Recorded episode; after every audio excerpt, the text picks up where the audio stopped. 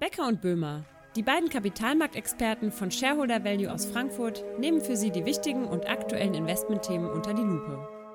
Herzlich willkommen bei Becker und Böhmer. Eine turbulente Woche liegt hinter uns. Es gab heftige Kursausschläge bei massiv geschorteten Aktien wie GameStop. Mittlerweile sieht es aber so aus, als ob sich die Lage beruhigt. GameStop auf jeden Fall ist vom Rekordhoch von rund 460 Dollar schon wieder rund 80 Prozent abgesagt und notiert bei rund 90 Dollar. Aber die aktuellen Übertreibungen sind nur ein Anzeichen für massive Veränderungen an den Finanzmärkten, die wir heute einmal im Podcast mit dem Blick auf preiswerte Trading-Plattformen wie Robinhood oder Infoboards wie Reddit näher unter die Lupe nehmen wollen. Und so wird auch klar, als langfristige Investoren und Treuhänder unserer Kundengelder, da sind wir meilenweit von solchen Trading-Exzessen entfernt. Jetzt noch ein kurzer Hinweis in eigener Sache, denn heute, ja, heute feiern wir unser einjähriges Jubiläum mit dem Podcast. Als wir da kurz vor einem Vortrag in Münster vor einem Jahr sehr spontan den ersten Podcast aufgenommen haben, da haben wir nicht gedacht, wie sich unser Leben in den kommenden Monaten verändern wird. Aber bei einer Sache bin ich mir ziemlich sicher, dass wir zum zweijährigen Jubiläum wieder in Deutschland unterwegs sein werden. Und wir, das sind Ulf Becker und ich. Also ja, hallo Ulf. Hallo Heiko, ja, das kann ich natürlich auch nur hoffen, äh, dass wir wieder mal ähm, auf der Straße, wie man so, sein, so sagt, sein können. Richtig. Damals mit dem Regionalexpress aus unserer gemeinsamen Heimatstadt Iserlohn nach Münster. Ein kalter Wintertag. Corona hatte gerade erst angefangen und dann haben wir gesagt, dazu müssen wir einen Podcast machen. So fing es an. Und jetzt sind wir ein Jahr weiter und haben ein ganz anderes Thema, nämlich das, was in den letzten Wochen mit diesen Trading-Aktivitäten, mit dem Short Squeeze und diesen ganzen Dingen passiert ist, hauptsächlich erst einmal oben die, rund um die GameStop-Aktie. Ja, Ulf, gib uns mal ein Stimmungsbild, wie denn diese abgesprochenen Trading-Aktivitäten in der Finanzszene so angekommen sind. Ja, ist ja schon ein guter, guter Einstieg, den du da gewählt hast. Ist das jetzt abgesprochen oder, oder, oder nicht? Oder ist es, ist es überhaupt eine Aufforderung zu konzertiertem Handeln? Da gibt es ja auf der institutionellen Seite gibt's ja klare Regeln dazu. Ähm, Wall Street Bets, also das Subreddit, ähm, sagt ganz klar, das ist keine Verabredung. Ähm, also insofern äh, ist das schon der schon auch der Teil sehr, sehr, sehr, sehr spannend. Fakt ist, ähm, die, die Anzahl der äh, User auf Reddit hat deutlich zugelegt von 2,2 Millionen von äh, Beginn letzter Woche bis zum Wochenende auf 7,5 Millionen. Und das Interesse ist also einfach da. Ist aber auch nichts Neues, würde ich sagen, weil auch, auch wir nutzen ja die Wisdom of the Crowd. Wenn wir uns Centix-Analysen angucken, die befragen ja auch eine ganze Großzahl, Vielzahl von Investoren nach ihrer Meinung und versuchen sich daraus ein Bild zu machen. Also das ist relativ sag mal, populär, die, die, wie man so schön sagt, die Weisheit der vielen zu nutzen. Und da ging es ganz klar um die Unternehmen eben, die hohe Shortquoten ausstehend hatten. Also Aktien, ähm, eine hohe Anzahl von Aktien, hoher Anteil von Aktien, die geschortet waren, also verkauft wurden, leer verkauft wurden von Marktteilnehmern. Jetzt ist es ja so, das ist in den USA ja deutlich verbreiteter als bei uns. Ähm, und gerade jetzt bei so einer Aktie wie GameStop, da war es ja wirklich so, dass teilweise mehr Aktien geschortet waren, als im Umlauf waren. Habe ich das richtig wahrgenommen? Also ihr merkt schon, wir machen das heute mal ein bisschen anders, weil ganz ehrlich, das ganze Thema, was wir heute hier beackern, das ist für mich nur so ein Randgebiet, aber Ulf ist wirklich mit Optionen und diesem ganzen Geschäft groß geworden, beschäftigt sich da schon sehr lange mit und deswegen wollen wir das heute auch ein bisschen anders aufziehen, eher so als Frage-Antwort-Runde, denn ich bin auch heiß drauf, vieles noch zu erfahren, was in diesem Bereich ist. Also. Ja, das, das, das, ist, das ist richtig. Wir hatten teilweise über 100 Prozent der Aktien in der ähm, GameStop, die geschortet wurden, zumindest wenn man die die Datenanbieter nimmt. Dann, dazu muss man zwei Dinge wissen. Warum ist das überhaupt möglich? Ähm, es gibt äh, in den USA immer noch hin und wieder die Praxis, ist eher selten, aber es gibt die Praxis der sogenannten Naked Shorts, der nackten Shorts, also wo ich mir vorher keine Stücke leihen muss von irgendjemandem. Die Wertpapierleihe, da kommen wir nachher nochmal drauf. Ähm, und da, nur dadurch ist es möglich, so hohe Shortquoten ähm, zu haben, die dann 100 Prozent über, übersteigen. Auch, auch in, in Europa äh, werden wir nachher auch noch mal ein paar Beispiele nehmen. Auch uns, aus unserem eigenen Portfolio gibt es einige Titel mit, mit äh, recht hohen Short Interests, aber das war, ich glaube, im Stock 600 maximal bei 60 Prozent und das war so ein Titel wie Cineworld, also vergleichbar zu dem Thema AMC Entertainment, was wir in den USA gesehen haben. Aber generell ging es um das Thema der Shortquoten und je höher, desto größer natürlich die Wahrscheinlichkeit eines sogenannten Short Squeezes. Und der hat ja vor allen Dingen Hedgefonds getroffen. Und am Ende ging es auch sehr, sehr stark darum, ähm, Main Street gegen Wall Street. Also ich habe das immer so mit, mit für die, für die Älteren unter uns, die die Bewegung Occupy Wall Street noch kennen. Für mich war das so ein bisschen Occupy Wall Street vom Handy aus. Also das war so ein bisschen die, natürlich wollten die auch Geld mitverdienen, aber dieses Feindbild Hedgefonds, das war schon sehr dominant, wenn man sich auf Reddit die einzelnen Threads mal durchgelesen hat. Nun geben die ja auch ein gutes Feindbild ab, so Hedgefonds. Ne? Die äh, setzen auf fallende Kurse, man kann nicht genau sehen, was die machen. Und äh, eigentlich ist das so eine Blackbox, die Bösen der Wall Street, die dann eben am, am Untergang einzelner Unternehmen ähm, ja, Geld verdienen. Ist das vielleicht auch so ein Zeitgeist, den wir jetzt haben, wenn wir nochmal allgemein auf den Markt zum Beispiel schauen? Denn wir haben ja echt viele Übertreibungen. Also ist das gerade auch jetzt denkbar? Denn wir haben ja viele Neulinge an der Börse, die im letzten Jahr mhm. eingestiegen sind nach dem Corona-Tief im März. Und wir haben ja unglaublich viele, die in heiße Aktien investieren. Was heißt heiße Aktien? Das heißt für mich sowas wie Unternehmen, die beispielsweise keine Gewinne schreiben. Und hier haben wir Indizes. Goldman Sachs setzt den Non-Profitable Tech Stock Index auf. Und das sind nur Tech-Unternehmen aus den USA, die keine Gewinne schreiben. Und das Ding hat seit dem Tief im März um 380 Prozent zugelegt. Also ist das insgesamt wirklich diese Marktstimmung so ein Signal dafür, dass solche, solche Attacken überhaupt möglich sind?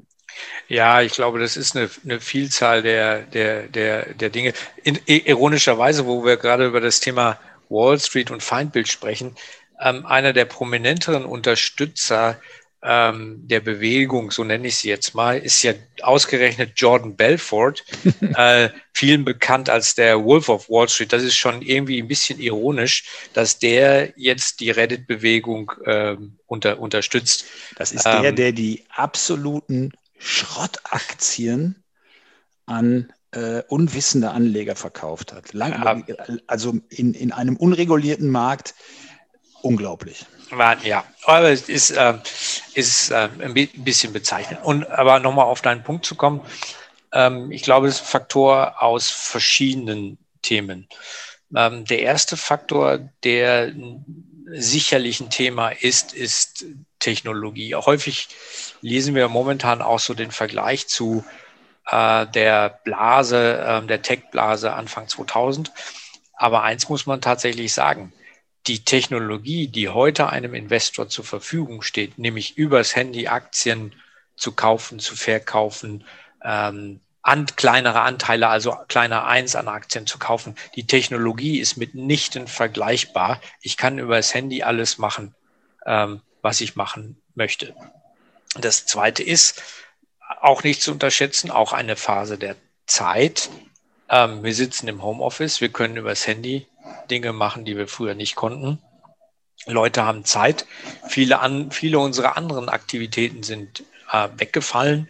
Ähm, also insofern bleibt mehr Zeit. Und wenn man dann so ein spannendes Thema findet, sieht man auch, wie das bekommt. Das hat dazu geführt, äh, muss man sagen, dass aus unserer Sicht einige Bereiche ähm, ähm, absolut heiß gelaufen sind, wo wir auch die Finger von lassen. Du hast gerade die nicht profitablen Unternehmen ähm, genannt. Wir hatten ähm, im Januar, das war noch ein bisschen vor diesem ganzen absoluten Hype, haben wir gesehen, dass ungefähr ähm, 18 Prozent des US-Handels in Unternehmen stattfindet, die eine Bewertung haben, Enterprise Value to Sales über 20. Das ist gigantisch. Diese Unternehmen müssen also unheimlich lange über 50 Prozent PA wachsen, damit man in eine vernünftige Bewertung wieder reinkommt.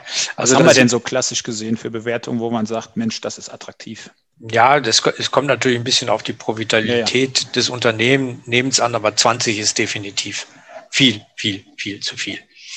Ähm, und dann kam noch eine Geschichte mit da, dazu und die hat das Ganze noch mal auf die Spitze betrieben. Viele der ähm, Trades, die, die, der Spekulationen, die dort gemacht wurden, wurden über den Kauf von Call-Optionen abgebildet. Also nochmal ähm, äh, Steroide auf Quadrat, wenn man so sagen äh, möchte. Und das hat es, glaube ich, am Ende, und das hat halt auch jetzt dazu geführt, dass die Enttäuschung jetzt bei vielen sicherlich sehr, sehr groß ist. Aber wenn wir auf die Optionen eingehen, weil das ist ja genau so ein Thema, was wir ja auch machen. Also Optionen sind ja jetzt erstmal grundsätzlich nichts Schlechtes. Mhm. sondern äh, wir setzen ja auch Optionen ein bei unseren Mandaten, um eine Absicherung vorzunehmen. Mhm. Ähm, das ist für uns ein wichtiger Aspekt, aber wir wollen keine schnellen Trading-Gewinne erzielen. Aber wenn du das nochmal kurz erklären kannst, wie Anleger da eben gerade mit sehr wenig Geld sehr viel bewegen können und was das eben dann auch wirklich äh, ja, für, die, für die Unternehmen bedeutet. Mhm. Also für die Unternehmen bedeutet das erstmal rein gar nichts, weil ähm, sie bekommen damit kein frisches Geld. Mhm. Ähm, also insofern ähm, irrelevant. Jetzt nehmen wir mal das Beispiel der, der GameStop.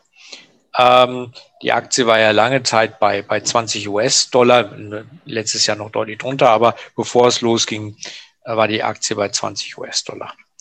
Ähm, und dann ist Folgendes passiert. Viele der, der Trader haben sogenannte Out-of-the-Money-Optionen Calls, also ähm, eine bullische Wette sozusagen, also eine auf positive Kurse ausgerichtet gekauft, mit einem Strike-Preis von 100 beispielsweise, also sehr weit weg. Und das führt eben dazu, ähm, dass dort das Risiko der auf die Optionsprämie begrenzt ist. Also da das so weit weg war, war das auch sehr unwahrscheinlich, dass man da hinkommt, hat also auch nicht viel gekostet. Und dann sind auf einmal in der Spitze sind wir in der GameStop bis 450 äh, Dollar gelaufen. Das heißt, diese Call-Optionen waren auf einmal massiv im Geld, also hatten sogenannten inneren Wert, nämlich diese 450 Euro minus den ursprünglichen Strikepreis von ähm, 100 Euro. Und auf einmal waren sehr viele Leute kurzfristig sehr reich. Also kann man das irgendwie, wenn ich da jetzt, sagen wir mal, ich kaufe 1000 Dollar oder Euro, ist ja jetzt egal, das Rechenbeispiel, so eine Option. Und die geht mhm. dann so durch. Mhm. Von wie viel Geld reden wir dann? Ja, das kommt darauf an, was für einen Preis man vorher für die ähm, Option bezahlt hat. Das heißt, wie viel Optionen man bekommen hat. Also davon hängt es im Prinzip ab. Und, Sagen wir, äh, drei Dollar hat die gekostet. Drei, drei Dollar, dann habe ich für 1000 Dollar 333 Optionen äh, bekommen. Mhm. Ähm, und wenn die dann eben 350 wert war, dann weiß ich, dass ich ein mehr als verhundertfacher in sehr, sehr kurzer Zeit. Da reden wir ja von Tagen. Da reden wir von Tagen gemacht ja. habe. Somit ähm, ist auch ähm, der Zeitwert, den ich für diese Option zahle, eben irrelevant gewesen, wenn ich das äh, äh, vom Timing her gut hinbekomme.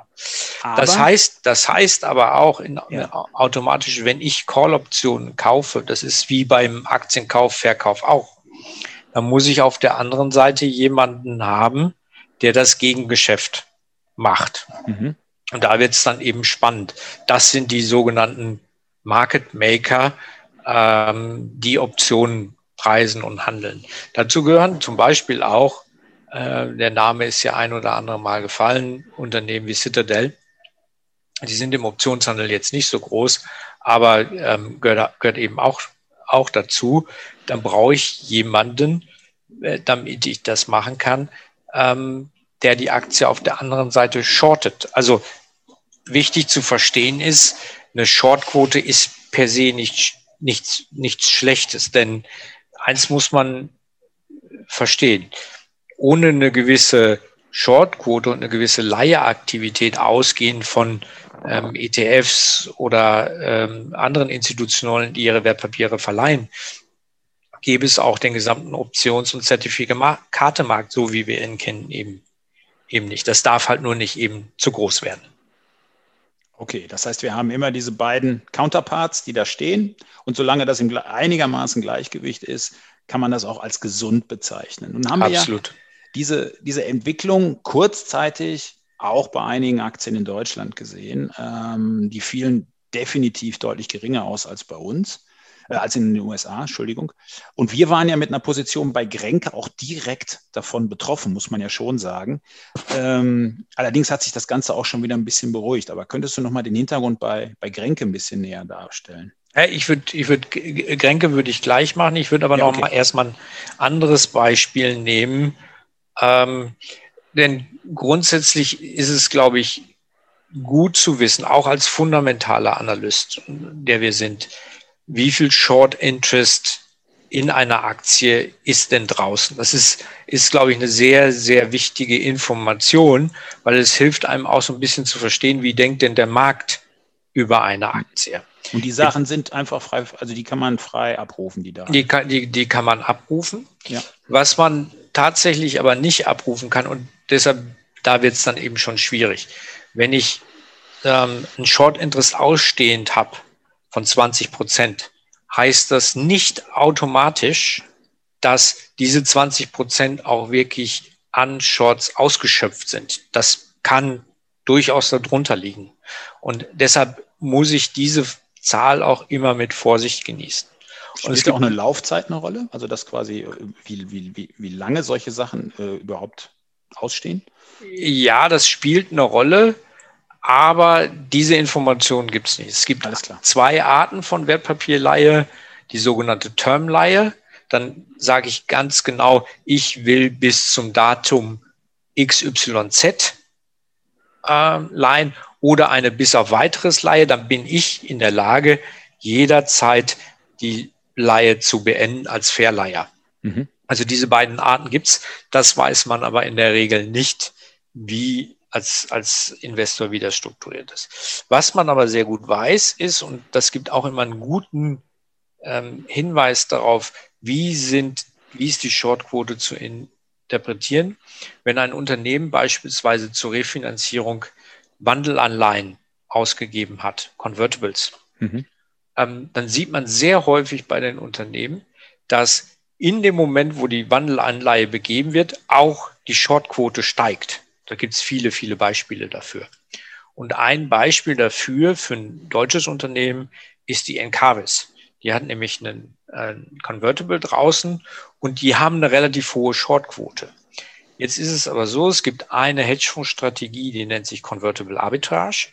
Ähm, die machen nichts anderes als die Bewertungsdifferenzen ähm, zwischen einer Aktie und dem Convertible zu spielen. Das heißt, die sind in gleichem Atemzug die Wandelanleihe kaufen sie und verkaufen aber dagegen die Aktie leer.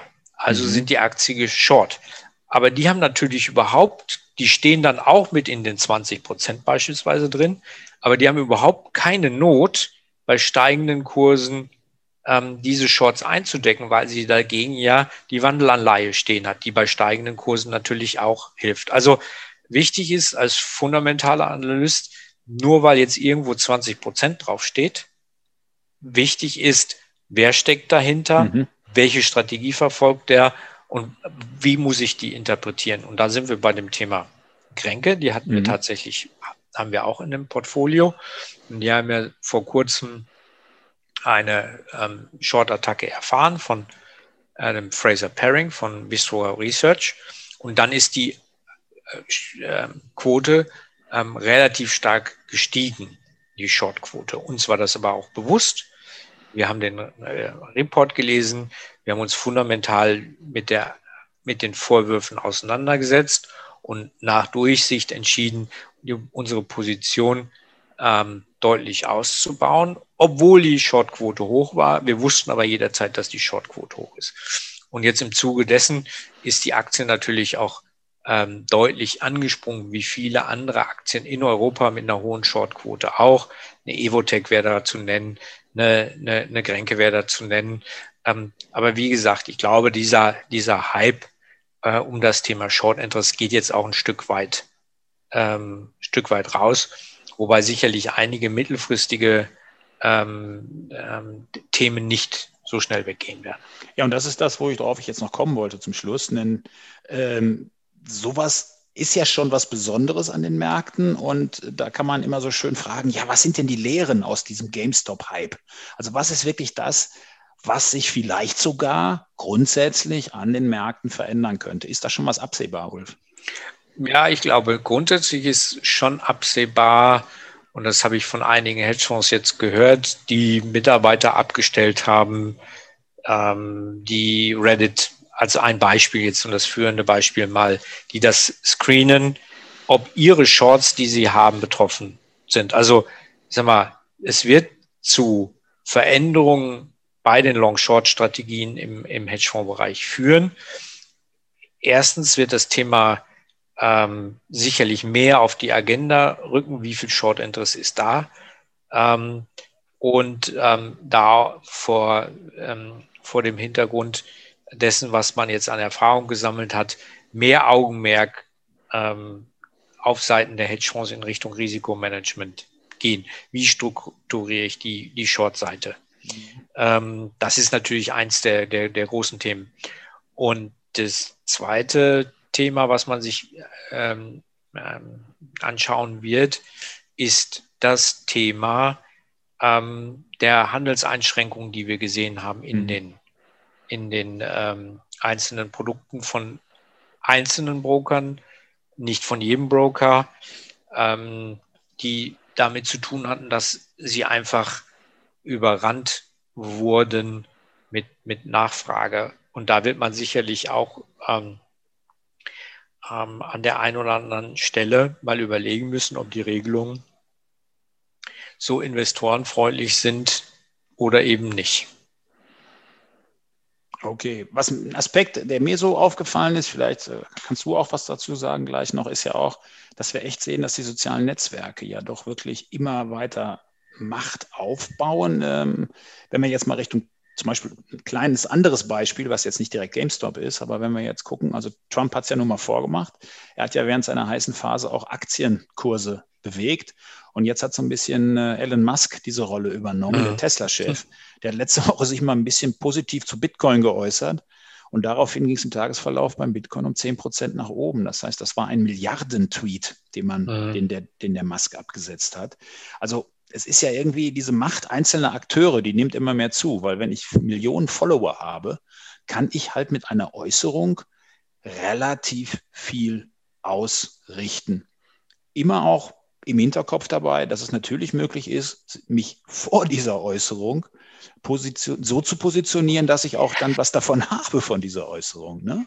Absolut, ähm, absolut. Und das ähm, ist ja in, ist das, in, das ist ja in keinster Weise bisher reguliert. Also nee. bei Elon Musk hat es ja schon Ärger gegeben, als er zu Tesla-Aktie Sachen über Twitter rausgehauen hat. Da hat man ihm ja schon auf die Finger gekloppt und hat gesagt, Sportsfreund, so geht's nicht. Gut, da gibt's, da gibt's aber ganz, da gibt's ganz klare Regelungen, was darfst du als äh, Executive einer Firma in, zu welcher Zeit veröffentlichen und ja. was nicht. Mhm. Ähm, in dem konkreten Fall, den du jetzt gerade genannt hast, ist es natürlich schon so, dass ähm, da viele drauf geschaut haben, was Elon Musk gesagt hat. Aber auf der anderen Seite, wenn jetzt ein prominenter Investor und wir, wir alle kennen ähm, noch Bill Gross zu seinen besten Zeiten, ähm, Chef des weltweit größten Bondfonds bei PIMCO. Der hat sich auch regelmäßig geäußert. Mhm. Und da wusste auch jeder, hey, da stecken Trillionen von US-Dollar hinter. Also wo ist der Unterschied zwischen jener, jemandem aus Wall Street, der sich zu irgendeinem Thema äußert mhm. oder wenn, wenn ähm, Investmentbanken aller JP Morgan, Goldman, äh, Bank of America, Merrill Lynch sich zu Themen äußern. Wo ist da der Unterschied zu, ich sage als Elon Musk, ähm, ich, ich mache ein Meme. So. Ja, es ist eigentlich nur, das, das, Medium ist ein anderes. Ne? Also du hast normalerweise klassische Medien, also sprich, du hast äh, äh, von mir aus äh, Zeitschriften, Zeitungen, was auch immer, und da nutzt du Twitter als, als sehr schnelles Medium. Aber du hast schon recht, die Idee als solches dahinter ist eigentlich, äh, ja, eigentlich das Gleiche, das stimmt. Ja, ja also in, insofern, da wird sich aber auch, glaube ich, ein, ein, bisschen was tun.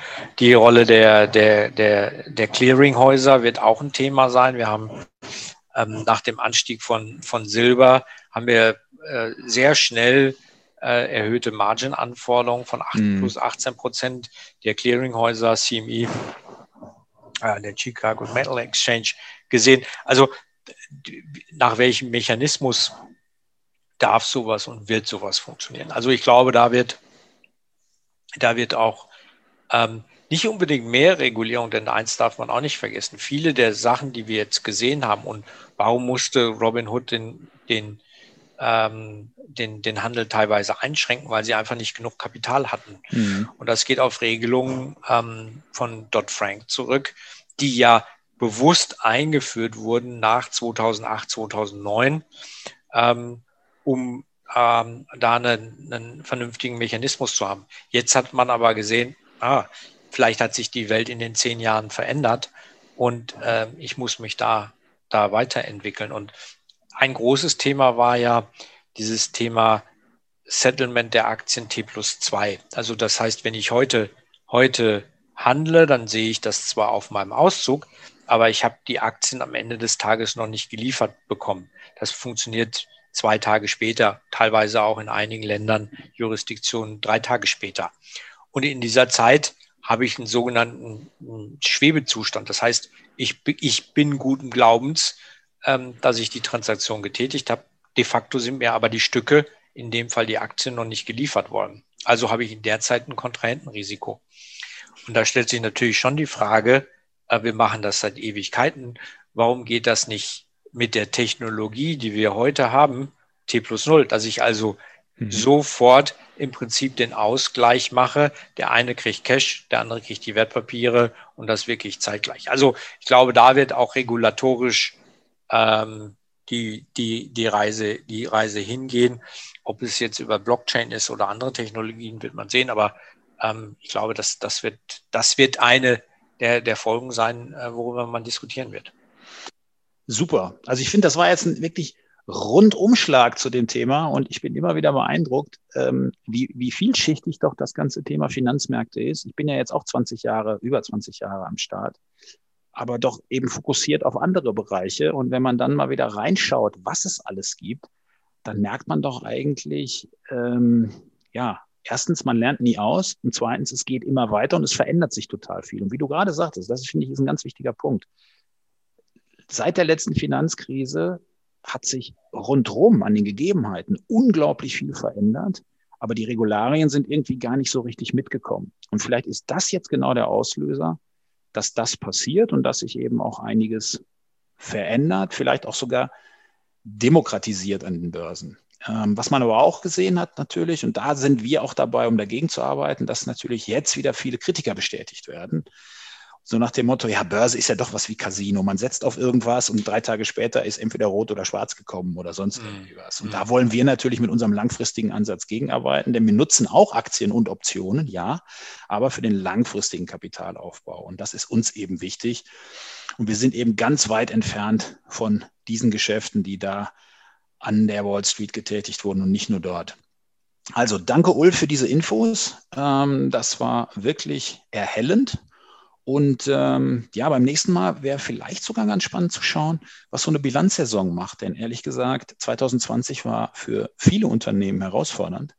Aber die Bilanzdaten spielen nicht wirklich eine große Rolle gerade, äh, obwohl wir mittendrin sind in der Bilanzsaison zu diesem Jahr. Und äh, ich denke, das werden wir uns mal die nächste Zeit genauer anschauen und beim nächsten Podcast näher darauf eingehen. Also, das soll es gewesen sein. Heute etwas länger.